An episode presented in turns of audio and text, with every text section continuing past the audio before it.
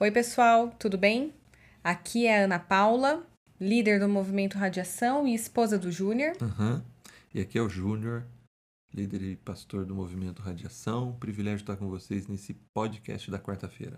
Eu estou animadíssima para estudar esse texto hoje, Júnior. Primeiro, porque é, começar a estudar os patriarcas, entender a base da nossa fé é fundamental para qualquer pessoa que está querendo aprofundar o seu conhecimento bíblico, né? Sim, com certeza. E esse texto, gente, que a gente vai estudar hoje, Gênesis 22, se você tá com a sua Bíblia aí, já pega ela, já folheia, tá fácil, o primeiro livro da Bíblia, vai falar e vai fazer o contraponto com algo que é super importante para qualquer um que quer aprofundar, que quer aprender mais sobre a Bíblia, entender mais sobre a palavra de Deus. Né? Sabe aquele texto clássico? Sabe quando você estuda uma administração clássica? Sabe quando você estuda engenharia clássica, que você precisa saber algumas matérias, você precisa entender aquilo para entender toda a dinâmica daquela disciplina? Gênesis 22 é aquele texto clássico para você ter na sua mente, para você debruçar sobre ele, para você aprender, reler, ouvir esse podcast, ouvir de novo e você vai ver o quanto de referência ele traz lá na frente no Novo Testamento, certo, Júnior? É isso aí. Vamos lá para Gênesis 22? Vamos, gente, que o Júnior tá me apressando aqui. Vamos lá.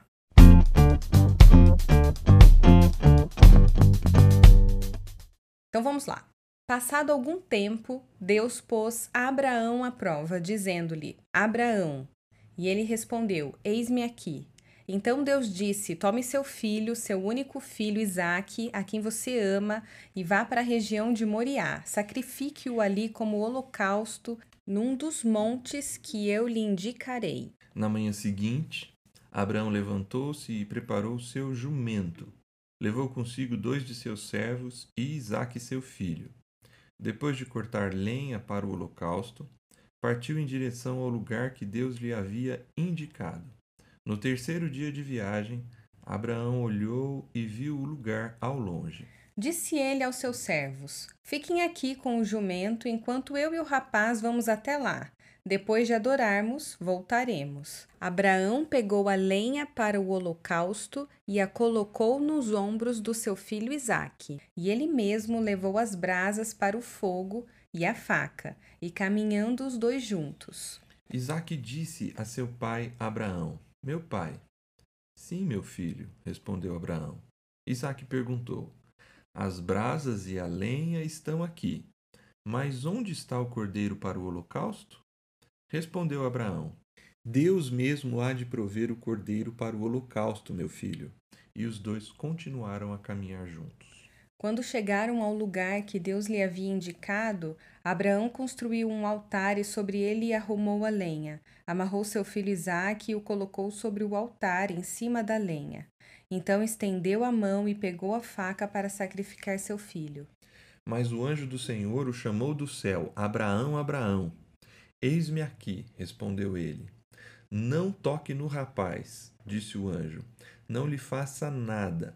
Agora sei que você teme a Deus, porque não me negou seu filho, o seu único filho.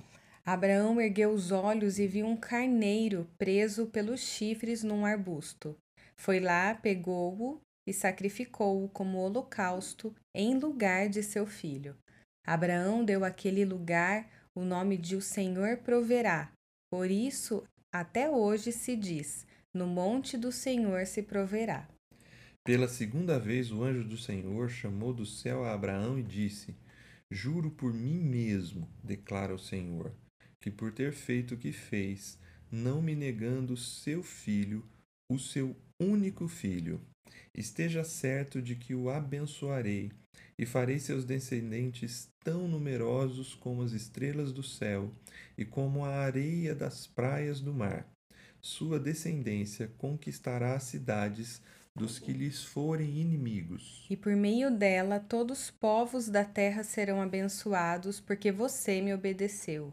Então voltou Abraão aos seus servos e juntos partiram para Berseba, onde passou a viver.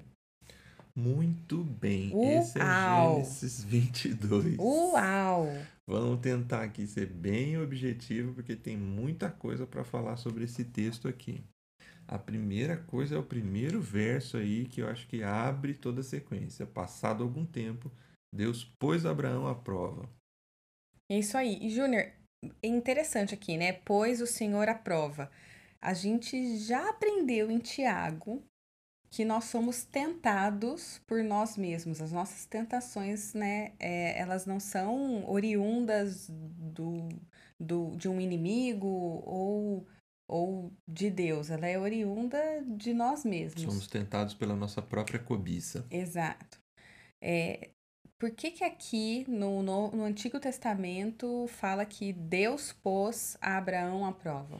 Muito bem, é interessante a gente falar sobre isso. Abraão aqui ele é provado e não sei se todo mundo que está nos ouvindo tem essa referência. A língua original que é escrita o Novo Testamento é no grego.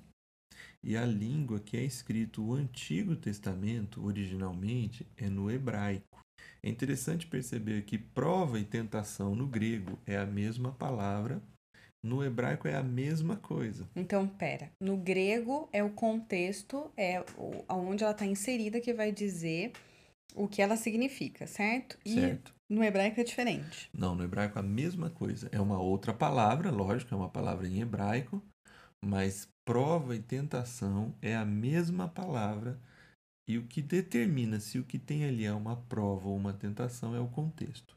Se é Deus quem está aqui no processo, o que se tem é uma prova. Porque se é Deus, Deus está sempre tentando tirar o, melhor, de nós. Foi o que a gente aprendeu em Tiago. Ótimo. Exatamente. Tá bom. Nesse sentido, a palavra não está se contrapondo. Pelo contrário, ela está mantendo a mesma lógica. Tá, tá sim. O detalhe aqui é que a gente vai ter em Gênesis 22 uma, um exemplo da fé suprema e do sacrifício supremo. Hum. A gente vê em Gênesis 22 um homem já maduro. Portanto, assim, os primeiros versos vão falar de uma fé madura. Quanto tempo passou desde o chamado de Abraão lá em Gênesis 15? 15? 12? 12. Gênesis 12 até agora, Gênesis 22. Gênesis 12, Abraão tem por volta de 75 anos. Novinho, um menino. Ele vai ter Isaac por volta de 100 anos. Tá. 25 anos. Uhum. Isaac aqui tem de Diz que é um 12, rapaz, né? 12 a 16 anos. Tá. Então passou uns de 30 a 40 anos. Isso aí é um homem maduro, provado, e não pela idade, mas pela por andar com Deus. Se a gente for ler, se a gente tivesse lido todos, de 12 a 22, tem altos e baixos de Abraão. Ele mente, ele vacila, ele, ele faz coisas erradas. Uhum. É, é um homem, Deus está É um humano. Deus está trabalhando aqui também, Sim. mas aqui tem um homem, um homem com uma Calejado já. calejado, com uma fé madura. Porque ali a gente tem assim: tome seu filho, seu único filho, a quem você ama, e vá para a região de Moriá. Uhum. E o texto diz assim: na manhã seguinte, Abraão levantou-se e preparou seu jumento. Ele não titubeou, ele sabia que ele tinha que fazer. Ele, ele sabia o que tinha que fazer, e aqui a gente vê alguns aspectos da fé madura. Primeiro, a ideia de, de ouvir a voz de Deus. Ele ouve a voz de Deus. É interessante perceber que o texto aqui, sacrifício, sacrifício como holocausto, é uma única palavra no hebraico, que literalmente significa levante-o, Hum. erga-o, Hum. entregue-o.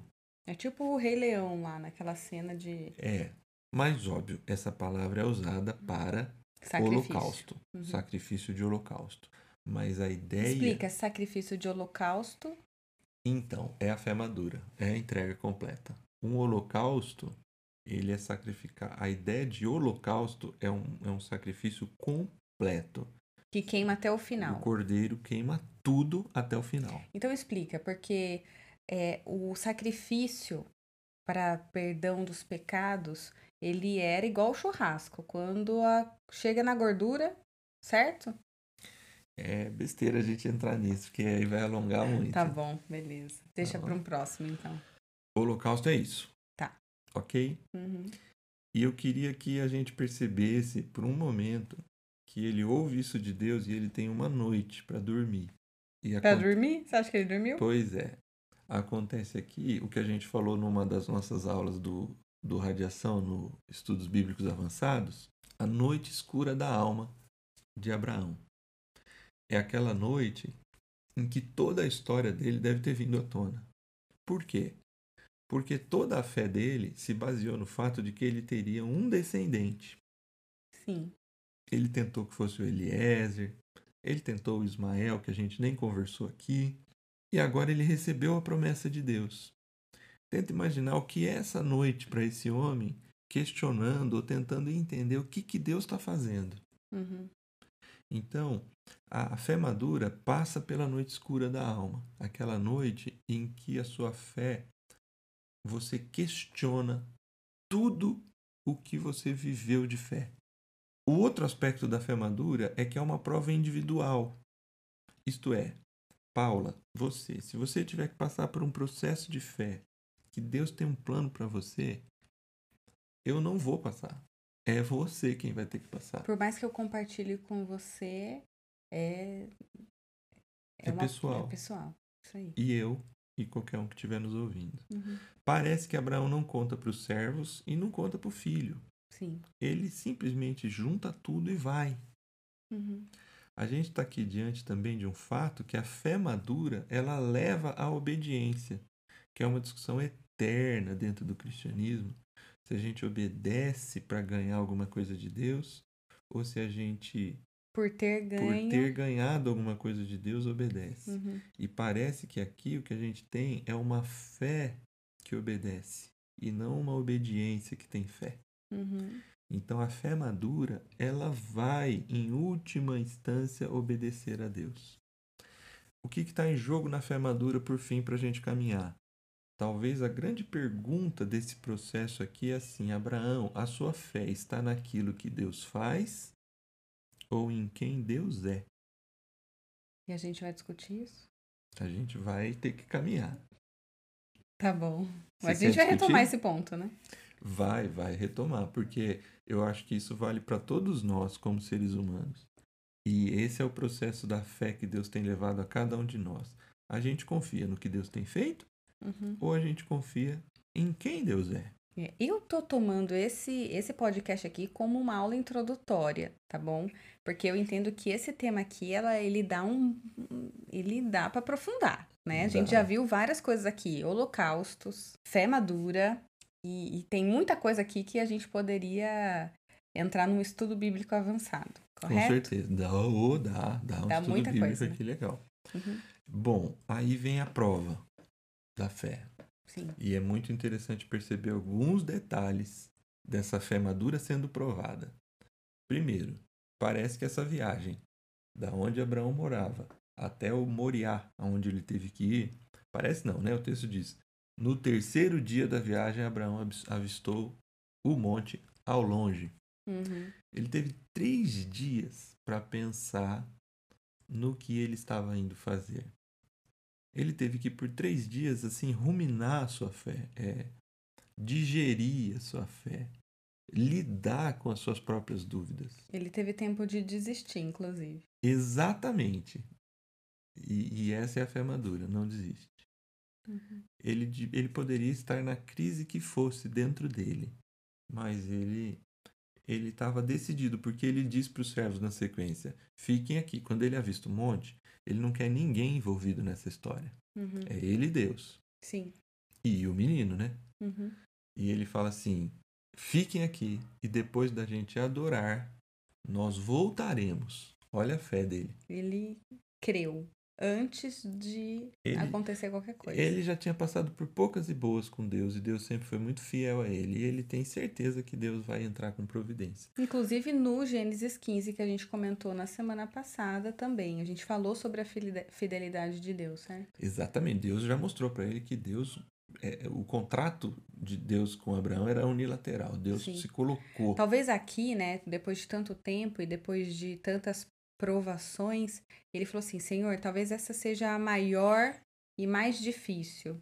E talvez eu entenda agora por que, que eu passei por tudo que eu já passei, porque é chegar nesse momento, o momento que eu, que eu teria que ter a maior fé, a maior força e o vínculo homem-Deus estava estabelecido aqui.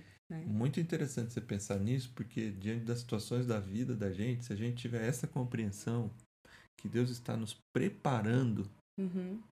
para um momento que, Sim. que a gente vai precisar daquela, daquela musculatura espiritual, é isso que acontece com Abraão. Eu e você já chegamos a essa conclusão em vários aspectos aqui Já. em casa, de coisas que a gente já passou, que no momento a gente não entendi, que foi mais difícil passar por situações que hoje a gente olha para trás e vê, nossa, era mais simples do que a gente já passou lá na frente. Mas a Exatamente. gente estava sendo forjado, estava criando casca para suportar coisas piores pra, pela frente, né? É isso aí.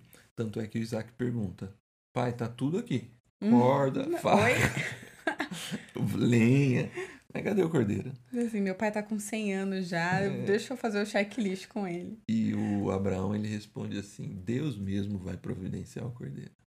Fica Sim. tranquilo, meu filho. Ele não fala, né? Então, Uhum. assim, a prova da fé é quando a gente chega nesse ponto da fé madura de confiar na provisão de Deus. Confiar em quem Deus é. Por mais absurdo que pareça o que a gente tá lendo aqui, né?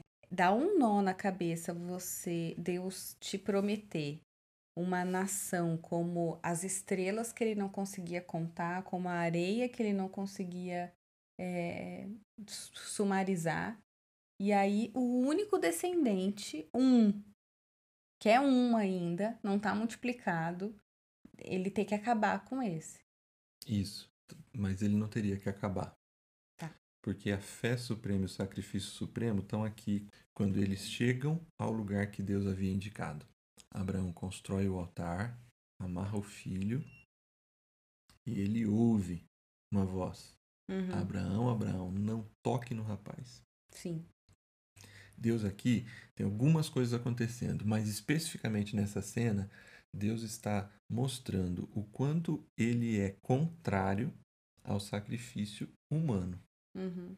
Sacrificar crianças, por exemplo, que era da cultura das religiões politeístas das quais Abraão Era no início. que A vem gente explicou início. que ele veio de uma, de uma religião politeísta. Aqui Abraão entende que Deus não queria a morte do seu filho, mas Deus queria a entrega completa do seu filho. Uhum. E tem uma diferença tênue entre a morte e a entrega completa. É assim, você confia no Isaac ou você confia em mim? Você confia na descendência ou você confia em mim? E ele fala: Não toque, eu sei que você não me negaria seu único filho, você você entregou o seu filho para mim. E ele vê o cordeiro e ele sacrifica o cordeiro no lugar do filho. O filho E também. Deus tira o melhor dele, como em toda prova que Deus dá. Exatamente. E o filho compreende assim uma cena também, Isaac ali, é que a gente não está olhando do ponto de vista de Isaac. Mas Isaac ali também teve uma lição muito grande de Deus agindo em seu favor, Sim. né? E aí ele tem essa essa ideia, então fecha aqui a gente fecha, né? A fé suprema é a entrega completa. Uhum. O sacrifício supremo não é de Abraão, é de Deus. Deus providencia o sacrifício para que Abraão pudesse, o Abraão que acabou de entregar o seu filho, Uhum. pudesse fazer o sacrifício. Deus é quem providencia. Para a gente concluir, porque aqui é a parte que você falou lá no início, que esse texto é fundamental para entender algumas coisas. Ele é clássico, porque ele é para mim uma quase uma janela dimensional do que o próprio Deus faria por nós. Ali, pelo, pelo que a gente estuda, é o vislumbre do que, que Deus dá a um homem, do que ele vai passar lá na frente pela humanidade. Exatamente. E tem assim, e aí vai ser a primeira vez que a gente vai ter que ler uns textos fora do texto aqui. Prepara a Bíblia aí de novo. Se você fechou, pega de novo. Ó, lê aí João 8:56. Versão do, da NVI, certo? Isso. Pessoal, só para vocês se prepararem, os textos que a gente vai ler aqui para frente, todos estão no Novo Testamento. Como o Júnior disse, abriu uma janela dimensional aqui e a gente vai fazer toda a conexão, aí sim, com o último sacrifício, que é o sacrifício de Jesus, correto? O sacrifício supremo. O sacrifício supremo, é isso aí. Então, João 8, versículo 56 diz assim: Abraão, pai de vocês, regozijou-se porque veria o meu dia. Ele o viu e alegrou-se. Percebe essa janela aberta? Jesus não diz que ele não viu. Jesus disse que ele viu. Abraão ele teve um vislumbre do que Deus faria por meio do seu filho Jesus. Que é exatamente isso que a gente contou agora, né? Onde está o cordeiro? Uhum. Eis o cordeiro de Deus que tira o pecado do mundo. Tá lá em João também, é Jesus, é João Batista Sim, que o diz. cordeiro não é esse aqui ainda, tá por vir o cordeiro que vai tirar o pecado do mundo. Olha o que maior Paulo fala em holocausto. Romanos 8:32. Vamos lá, ele fala assim, ó: Aquele que não poupou a seu próprio filho, mas o entregou por todos nós, como não nos dará juntamente com ele e de graça todas as coisas? Não é lindo esse É texto? maravilhoso. A referência tá ali. O Rafa chama isso de easter eggs, né? Que quando tem referências de um filme no outro, né? Ele fala isso. Easter eggs, é. Então tem vários easter eggs aqui no, no Gênesis 22. Porque o anjo diz ali para Abraão: Eu agora sei que você não poupou o seu filho, Uhum. o seu único filho. E Paulo diz assim: aquele que. Quem não poupou o seu próprio filho de verdade, que teve que entregar o filho, foi Uhum. Deus Pai, por meio de Jesus. Se ele não fez isso, como é que ele pode cobrar por qualquer outra coisa? Ele deu, né? Isso aí. O Como, que a gente- querido dele. como não confiar Uhum. que ele vai dar todas as coisas E de graça. e de graça. Então, assim, é demais essa, essa percepção Não, é, do, é de que, arrepiar. do que a- Deus está dizendo. É como se Deus falasse assim: Abraão, o que eu te livrei é o que eu vou fazer. É o que eu vou passar. Isso aí. Ah, agora Hebreus 11, 17 a 19. Vamos lá, um pouquinho mais comprido. Hebreus 17, 11. 11, 17 a 19. Pela fé, Abraão, quando Deus o pôs à prova, ofereceu Isaque como sacrifício. Aquele que havia recebido as promessas estava a ponto de sacrificar o seu único filho, embora Deus lhe tivesse dito: por meio de Isaque, a sua descendência será considerada. Abraão levou em conta que Deus pode ressuscitar os mortos e, figuradamente, recebeu Isaque de volta dentro do, dentre os mortos. O que o texto está falando é assim: Abraão não sabia como Deus ia resolver.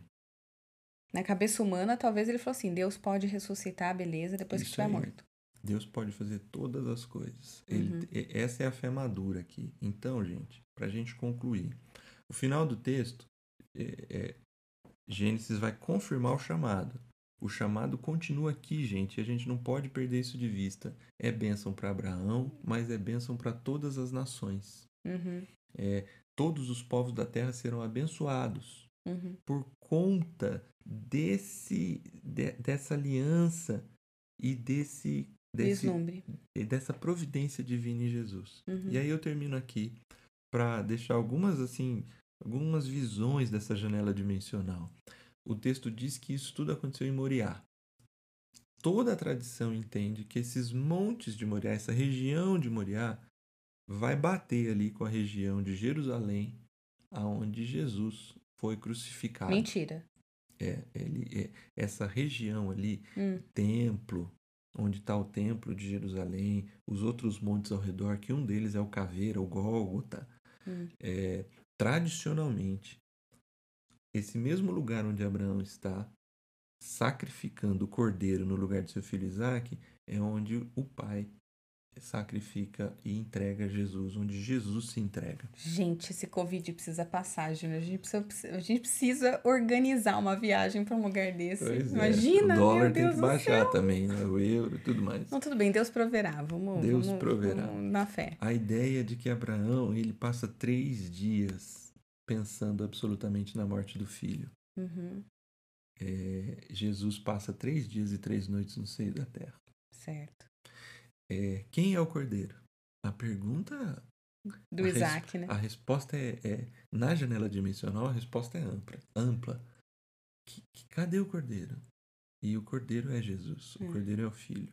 Eis o Cordeiro de Deus que tira O pecado, o pecado do mundo. do mundo. A intervenção de Deus.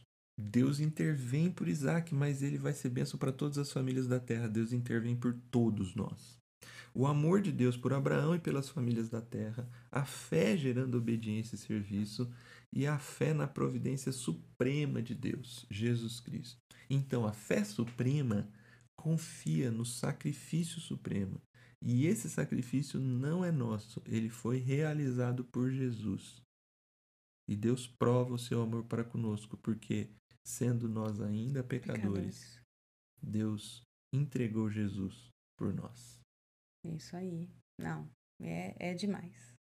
Gênesis 22, ele precisa entrar na sua galeria dos textos principais aí que você precisa conhecer e estudar Inculcar. e estudar de novo. E se você, lendo, estudando, fizer alguma conexão que talvez a gente não tenha colocado aqui, deixa no seu comentário. Deixa no seu comentário, não. Deixa no comentário. É, a gente sabe que muita gente escuta pelo Spotify, mas se puder ir no YouTube, a gente abre ali uma, um espaço para conversa, uma spa, um espaço para troca de ideias. É, a gente recebeu essa dica essa semana. Se você quiser mandar algum comentário, você vai saber como nos acessar via YouTube, WhatsApp, de algum jeito você vai achar a gente. E aí manda, quem sabe semana que vem a gente fala do seu comentário aqui pra aí. gente comentar o seu comentário, comentário. A gente abre o podcast com o comentário, Isso certo? aí. Então tá bom. Pessoal, acabamos. Um pouquinho mais longo o podcast hoje, É isso aí. certo? Fica a dica aí para um EBA. Excelente restinho de semana. Até sábado e a gente se fala. Tchau, tchau. Tchau, pessoal.